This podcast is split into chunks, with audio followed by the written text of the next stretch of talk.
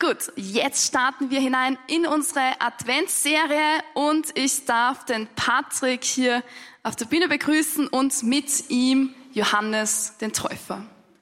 Seid alle herzlich willkommen, Radio, Fernsehen, da herinnen, überall, wo ihr da seid, in diesen ganz besonderen Zeiten. Wer von euch, schaut mal darauf und dieses Bild an, wer von euch weiß noch, was das ist? Das ist ein iBoard. Und das ist nicht nur irgendein iPod, sondern das ist der allererste iPod.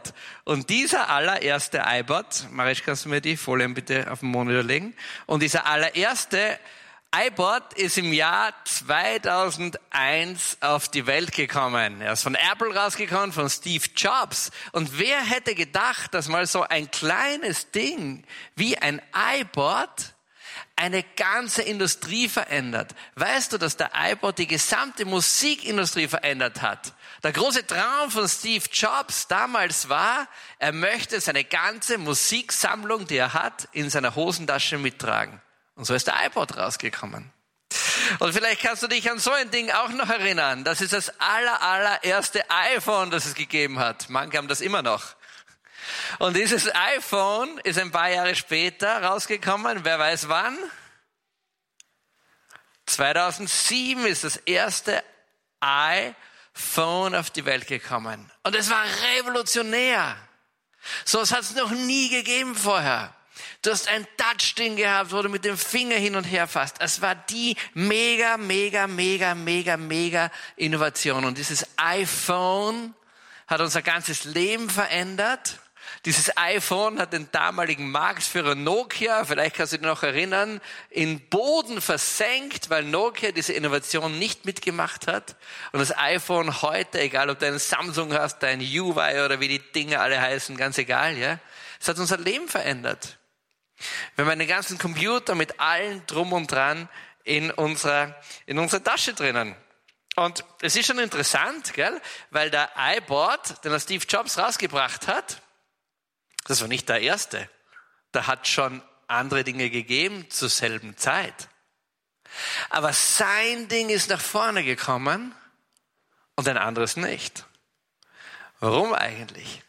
Warum klappen bei manchen Innovationen so gut und warum springen manche auf Innovationen auf und es geht nach vorne und andere nicht? Jetzt beim Vorbereiten habe ich nachgedacht, meine allererste Firma, die ich gegründet habe, oh my goodness, bin ich alt. Ich kann mich erinnern, ich bin zu meinem Partner gegangen und habe gesagt, du, es gibt jetzt völlig Neues, das sollten wir in unser Büro hineintun. Und das heißt Internet.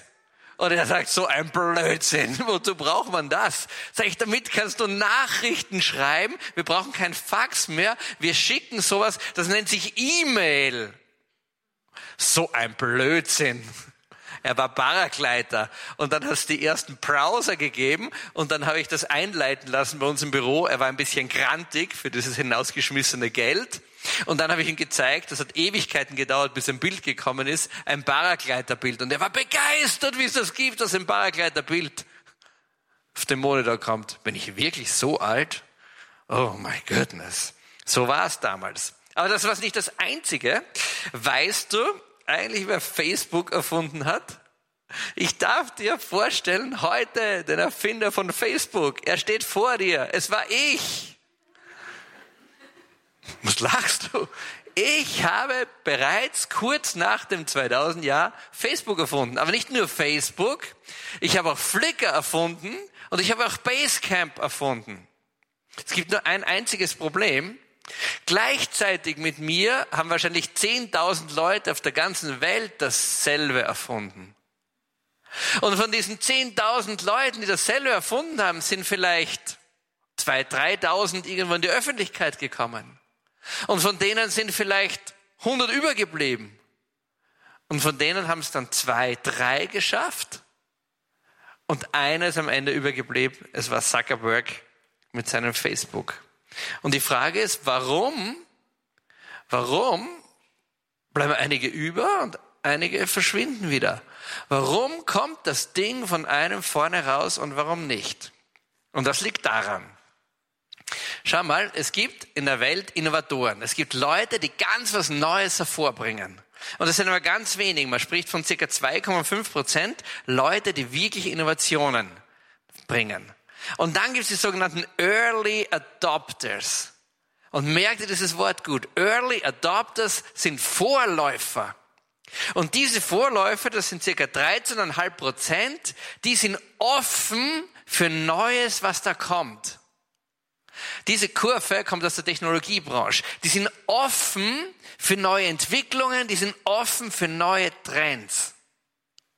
Und dann gibt es den großen, fetten Teil in der Mitte, das sind circa 68 Prozent. Und da gibt es die Early Majority und die Late Majority. Es gibt die, die schnellere Mehrheit, die dann sagt, okay, wenn die Early Adopter, wenn die Ersten irgendwas machen, dann bin ich mit dabei. Und dann gibt es andere, die sagen, na, ich warte ein bisschen, ich warte ein bisschen, ich warte ein bisschen, ich warte ein bisschen, ich warte ein bisschen. Und dann gibt es schließlich die Nachfolger, die ganz am Ende dann kommen, die Nachzügler. Und das sind nochmal so circa 16 Prozent. Das sind die Leute, die heute auch noch kein E-Mail haben, die noch kein Telefon haben und die gerade Strom eingeleitet haben in ihre Wohnungen.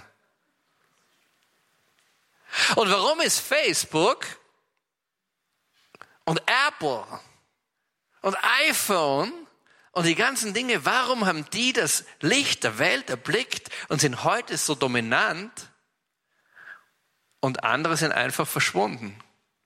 Und das hat einen Grund. Und der eine Grund ist, weil sie sehr geschickt strategisch auf die Early Adopters setzen. Wenn du Early Adopters für dich gewonnen hast, wenn du Leute gewonnen hast, die offen sind für etwas, wenn du die auf deiner Seite hast, dann hast du die Mehrheit hinten gewonnen. Warum? Weil die Early Adopters, die kaufen ein Produkt von dir, dann schauen sie das Produkt an, dann testen sie das und wenn das Produkt gut ist, dann bringen sie es hinaus zu den Menschen. Und das ist Apple gelungen und vielleicht kannst du dich noch erinnern, Heute ist es nicht so. Vor ein paar Jahren war das noch so, wenn ein neues iPhone rausgekommen ist, ein neuer Mac rausgekommen ist. Leute haben kampiert vor den Geschäften und sind einen, zwei Tage vor in Campingsesseln dort gestanden und haben gewartet. Das sind die Early Adopters. Das sind die, die sagen, wow, ich will gerne dieses Ding haben. Jetzt fragst du dich, was hat dieses ganze Early Adopter Zeug, was hat das iPhone und Facebook Zeug eigentlich mit Gott zu tun? Und hier kommt die Antwort. Extrem viel. Denn heute geht es um den mega Early Adopter schlechthin. Meine Damen und Herren, proudly present das ist Johannes der Täufer, ein wilder Bursche. Also wenn es einen wilden Burschen in der Bibel gibt, dann gibt es diesen Johannes der Täufer. Wie er auch immer ausgeschaut haben möchte, ich kann dir eins sagen, das war eine Erscheinung und wünsch dir eines nicht, dass Johannes der Täufer in der Nacht an deinem Bett steht, weil dann geht dir ein Tropfen ins Hosel, das sage ich dir vor lauter Schreck, wenn du den siehst. Johannes der Täufer, geboren kurz vor Jesus. Wie das genau mit seiner Geburt war, das war schon mal der richtige Hammer. Das wird die Lisa in zwei Wochen sagen. Und sein Name, Johannes, ist Gott ist gnädig. Und die Leute fragten sich damals schon, was wird aus diesem besonderen Kind werden? Und er hat einen coolen Beruf gewählt. Sein Beruf ist Rufer in der Wüste zu sein und, wie sein Name schon sagt, ein wilder Täufer zu sein. Johannes lebt in der Wüste. Er war Prophet, später Märtyrer und er schlägt diese Brücke vom alten Bund, vom alten Testament in den neuen Bund hinein ins Neue Testament. Er ist quasi der letzte Prophet im alten Bund und der erste Prophet im neuen Bund. Er ist der Brückenschläger. Er verweist auf etwas. Jesus sagt über Johannes, er ist der größte Mensch, der größte Mensch, der jemals von einer Frau geboren worden ist. Matthäus 11, 11. Er ist der größte Mensch, der jemals von einer Frau geboren worden ist. Und er lebt in der Wüste. Und er muss schrecklich ausgesehen haben. Er trägt ein Gewand aus Kamelhaar Bernd hat sich jüngst eine Tasche gekauft, auch aus Kamelhaar, aus Kamelleder. Und wir denken uns die ganze Zeit in unserer WG, irgendwas riecht da so komisch. Und wir sind nicht draufgekommen, was das sein könnte. Und irgendwas riecht immer komisch, aber nicht immer, aber manchmal riecht's komisch. Und dann eines Tages kommen wir drauf, es ist Bernds neue Kameltasche. Sie verwendet seitdem nicht mehr ihre Tasche. Jetzt kannst du dir vorstellen, wie der Bursche gerochen haben muss in seinem Kamelhaarmantel. Drüber hat er einen Ledergürtel getragen und er hat gelebt von Heuschrecken, von Heuschrecken und vom wilden Honig. Das war sein Leben. Und er war in der Wüste. Und dann ging das Wort Gottes an ihn. Und er hat seine Berufung erfahren. Und danach ist er zum Jordan gegangen und hat das getan, für was er bekannt ist im ganzen Land. Nämlich, er ist Täufer und Umkehrprediger geworden. Und auf Johannes wird schon von weiter Stelle verwiesen. Da heißt es zum Beispiel schon von langer Zeit bei Jesaja, er sei die Stimme eines Rufers in der Wüste, bereitet den Herrn bereitet den Weg des Herrn, macht die Straßen gerade. Und das sind diese wunderbaren Sätze, die dann dabei sind. Jede Schlucht soll aufgefüllt sein. Johannes ist der, der die Schluchten auffüllt. Jeder Berg und Hügel soll abgetragen werden. Was krumm ist, soll gerade werden. Was uneben ist, soll zum ebenen Weg werden. Warum? Weil er der Vorläufer ist. Er kündigt das Kommen Jesu an. Und er begann das zu predigen und am Jordan zu taufen. Und es ist eine Schar von Menschen zu ihm hinausgezogen an diesem Jordan. Er war ein Early Adopter. Er war offen. Er hat gesucht die Stimme des Herrn. Er hat die Stimme des Herrn empfangen. Und die Majority, die Mehrheit ist zu ihm hinausgezogen auf die Wüste, in die, in die Wüste in Jordan. Und was, und was war seine Message? Er hat eine klare Message gehabt. Und seine Message war, der Tag des Herrn ist nahe. Er verkündet die Taufe der Umkehr zur Vergebung der Sünden. Er sagt, hey Leute, schaut, wie ihr lebt.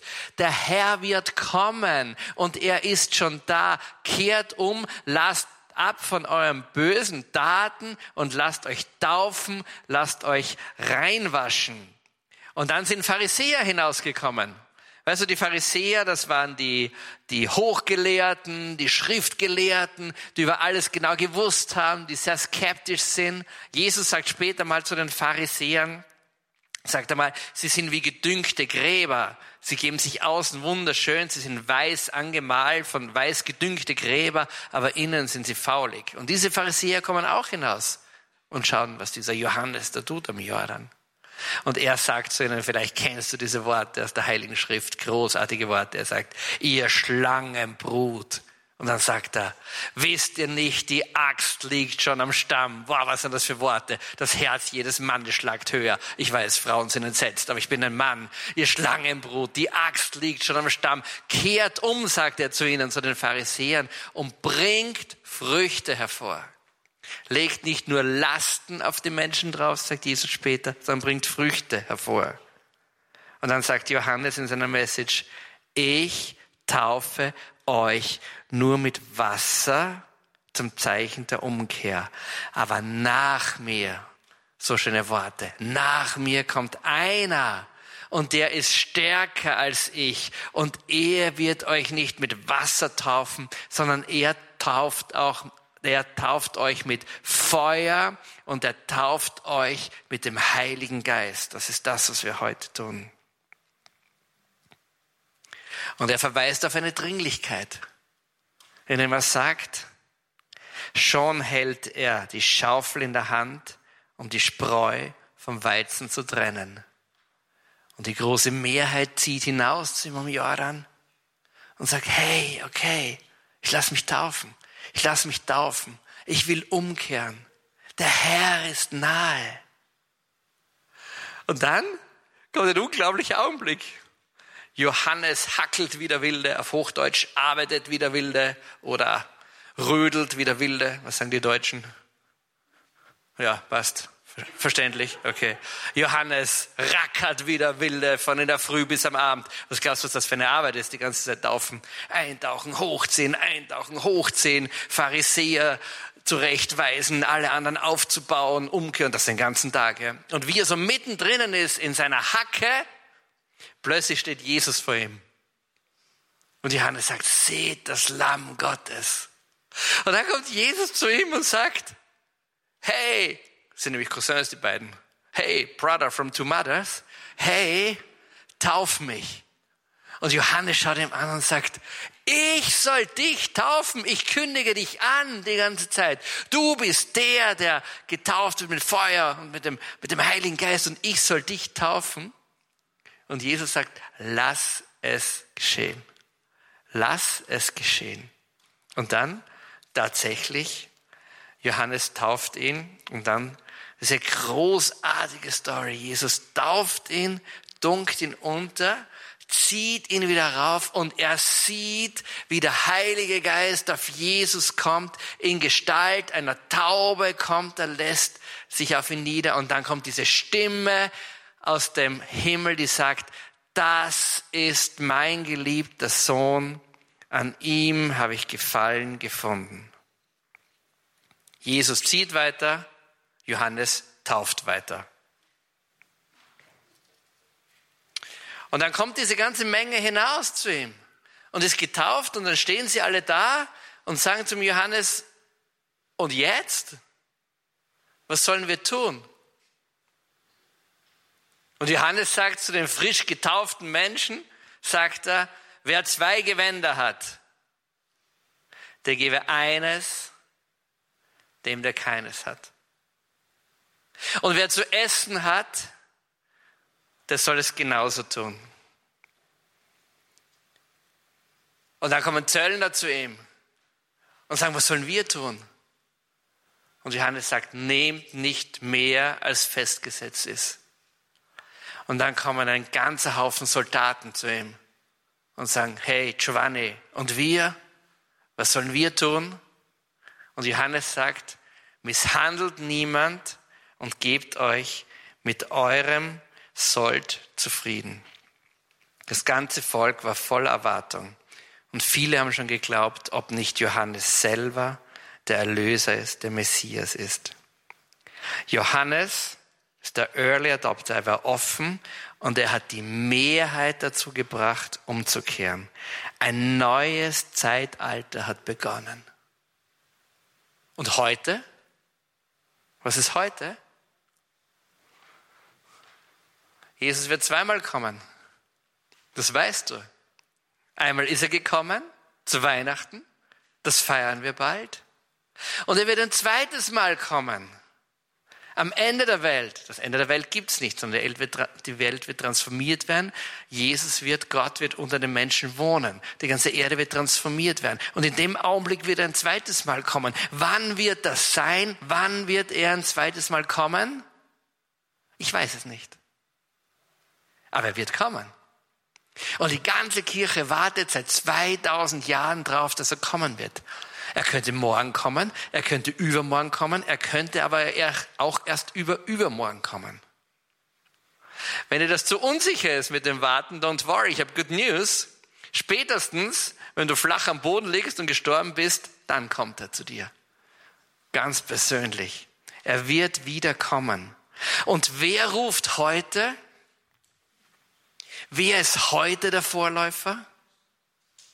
Johannes hat sein erstes Kündigen ange, angekündigt, an, an, angekündigt. Und wer ist der Rufer in der Wüste heute? In einer Gesellschaft, die so zerstritten ist, in einer Gesellschaft, die so egoistisch ist, in einer Gesellschaft, die so oberflächlich ist, in einer Gesellschaft, die so viele Krisen zu managen hat. Klimakrise, Corona-Krise, Arbeitsmarktkrise. Ich weiß nicht, was noch alles für Krisen kommen werden. Schon wieder kommt ein neuer Corona-Dingstelbumstel da daher. In einer Welt, die so erkaltet ist. In einer Welt, wo Menschen sich umbringen. In einer Mensch, in einer, in einer, in einer Welt, wo Depression auf dieser Welt drüber liegt und Traurigkeit. In einer Welt, wo Beziehungen nicht gesund gelebt werden. Wer ist da der Rufer in der Wüste? Und hier kommen die Good News.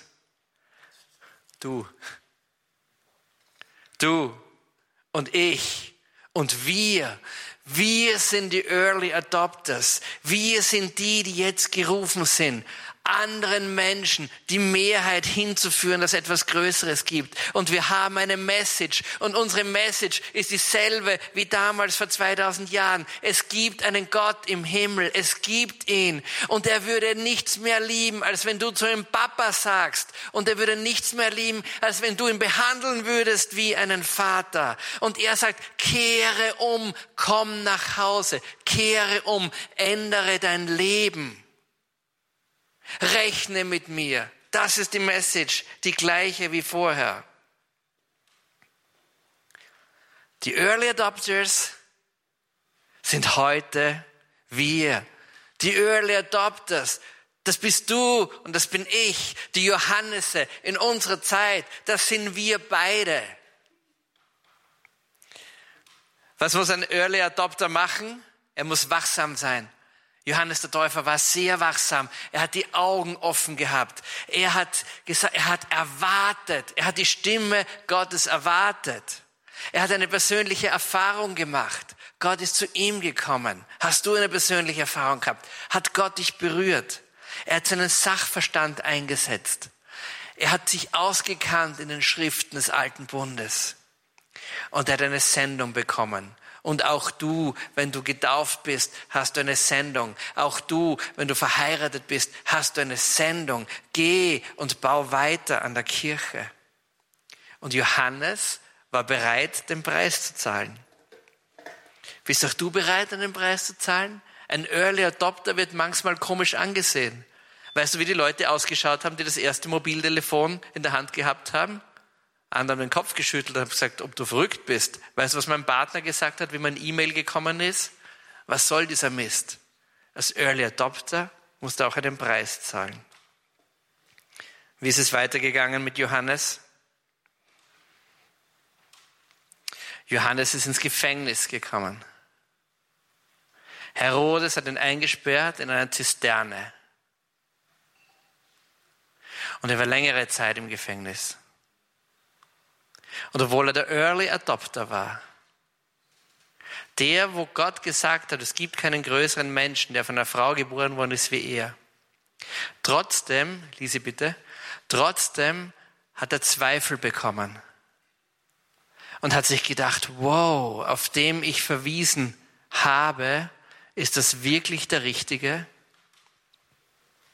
Vielleicht geht es dir auch so und du gehst schon lang mit Gott und du bist total ready, ein Early Adopter zu sein. Du bist total ready, aber plötzlich kommt in dein Leben ein Zweifel rein und sagst, wow, ist das richtig, was ich tue? Selbst Johannes, der Täufer, war verunsichert. Weißt du, was er gemacht hat? In seinen dunklen Zeiten Gefängnis. Er hat zwei seiner Jünger losgeschickt und hat gesagt, geht zu Jesus und stellt ihm folgende Frage. Bist du es? Oder müssen wir auf einen anderen warten? Und Jesus gibt die Antwort und sagt, hey ihr zwei Jungs, geht zurück zu Johannes und sagt, lasst ihm Folgendes ausrichten. Berichtet, was ihr seht und was ihr hört. Blinde sehen wieder. Lahme gehen. Aussätzige werden rein und Taube hören. Tote stehen auf und den Armen wird das Evangelium verkündet. Die zwei Jungs kommen zurück zu Johannes, sagen ihm das und ich glaube, Johannes hat nur eines getan. Er hat gesagt, check, ich habe alles richtig gemacht. Kurz später er enthauptet worden. Als Märtyrer. Als in Wirklichkeit der erste Märtyrer. Johannes war im Gefängnis Seine Freiheit ist ihm genommen worden. Aber die Gewissheit, dass er das Richtige getan hat, die Gewissheit, dass er als Early Adopter das Richtige getan hat, hat ihm trotz Gefängnis zu einer immensen inneren Freiheit verholfen. Und er war ready für seine Enthauptung. Ich weiß nicht, wie Corona dich ärgert, wie Corona dich einzwickt, wie Corona dich bedrängt. Ich sage dir eins, wenn du möglicherweise durch Lockdowns und sonstige Dinge Quarantänezeiten deine äußere Freiheit verlierst, gib niemals deine innere Freiheit auf. Gib niemals deine innere Freiheit auf, zu der du berufen worden bist. Und vergiss nicht, du bist ein Early Adopter.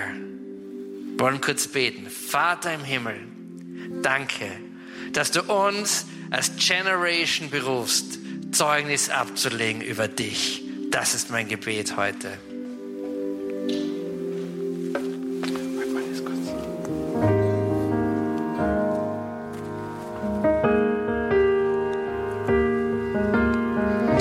Herz glaubt und mein Mund bekennt, dass du, Herr Jesus, jetzt wirklich anwesend bist, in Fleisch und im Blut in ganz besonderer Art und Weise. Und Herr Jesus, ich lege, ich lege mein Leben ganz neu vor dich nieder. Ich lege all meine Träume, meine Hoffnungen, meine Freuden, aber auch meine Ängste, alles lege ich ganz neu vor dich hin. Weil ich weiß, es gibt einen Ort, wo mein Leben am besten aufgehoben ist. Und es ist bei dir. ich liebe deinen Namen und ich liebe deine Nähe. Und ich brauche deine, ich brauche deine Gnade, deine heilende Gnade. Ich sehne mich so danach, ganz, ganz so zu werden, wie du mich geschaffen hast. Dir ähnlich zu werden. Ich sehne mich so danach ein guter Mensch zu werden, gute Beziehungen zu leben. Herr Jesus, ich brauche dich. Und ich möchte dir heute und jetzt ganz neu alle Schwierigkeiten in meinem Leben geben, alle die Orte, wo es besonders blöd hergeht. Und sage nur eins zu dir, komm, Herr Jesus, komm, komm, Herr Jesus, komm und heile mich und stärke mich und stell mich wieder her, so wie du mich geschaffen hast. In Jesu Namen. Amen.